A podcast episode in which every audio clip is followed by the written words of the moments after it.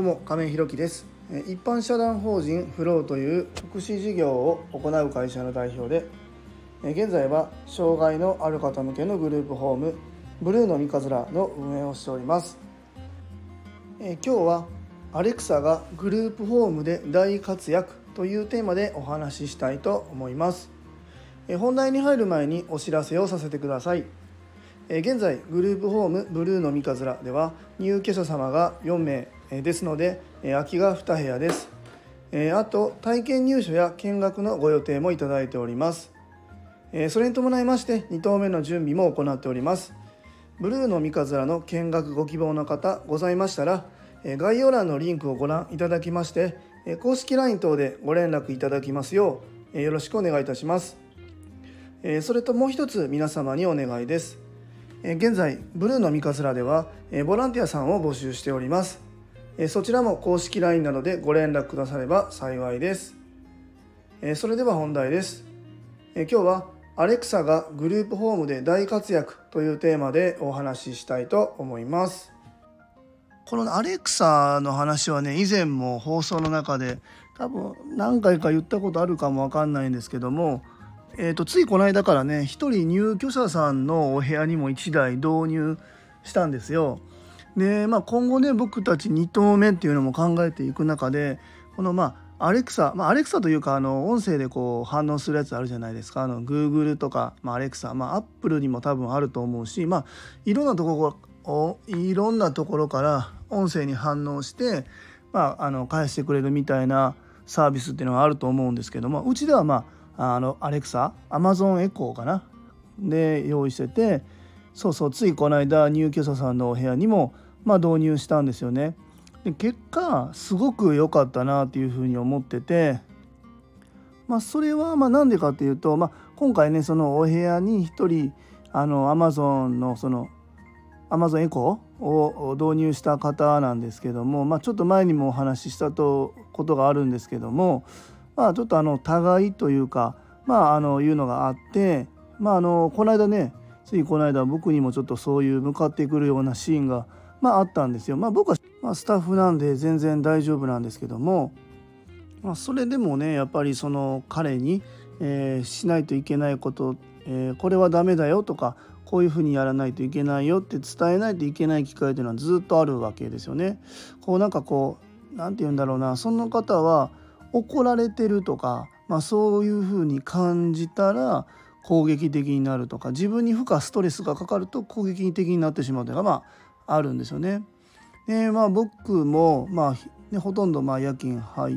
てて、まあ、その中で、まあ、きちんとご本人さんのね自立のために伝えないといけないことはまああるわけでその中でえー、ダメだよっていうことも当然伝えないといけないとその全部許してあげると、まあ、本人はストレスないかもわからないけど結果的には全然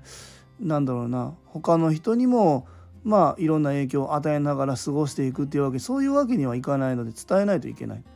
でどうしようかなって考えた時に、まあ、今あのリビングと、えー、スタッフの事務所に、えーと、アレクサを置いて、まあ、スタッフに対する指示みたいなところも含めてねそのアレクサを置いているんですけども、まあ、今回その入居者さんのお部屋に置いたのは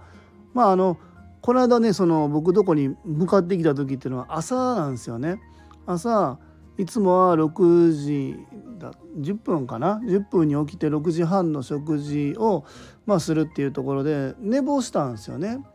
で寝坊したことでいや寝坊したら朝ごはん間に合わないよっていうことででまあ目覚まし2回かけようねみたいなこういう、まあ、次の人も待ってる人もいるからねみたいなことに対して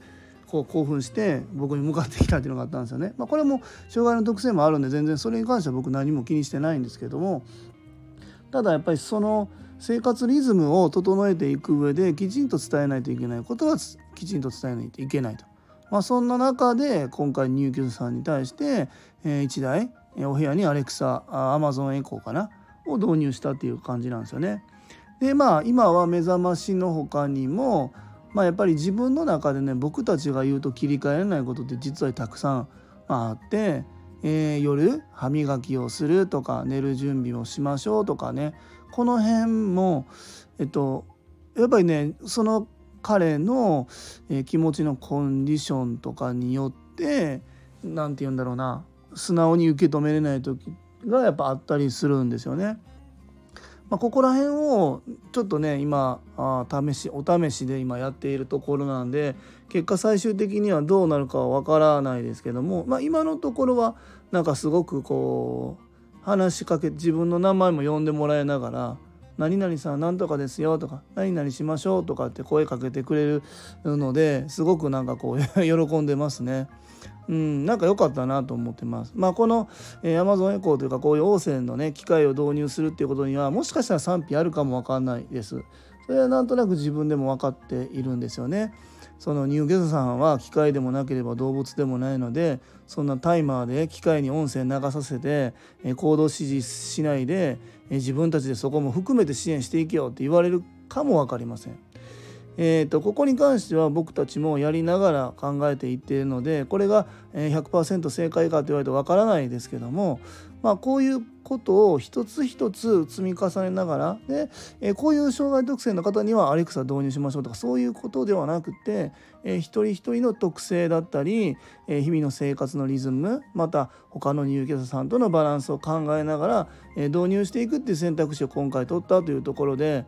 僕たちにしてはまあとりあえず導入このスタートとしてはすごく良かったなというふうに、まあ、思ってますね。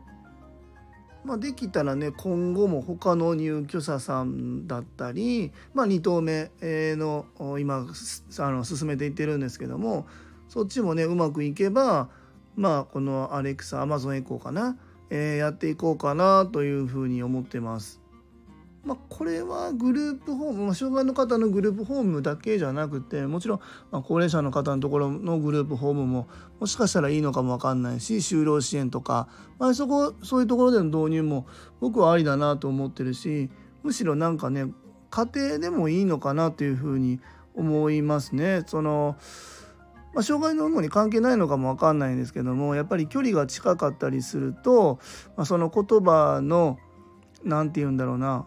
重さみたいなのがあってそこに対して感情的になってしまうということもあるかと思うんですけども、まあ、ある意味アレクサが機械的にしゃべることでストレートに入ってきてその指示に対してこううまく動ける方っていうのもいるのかなと思います。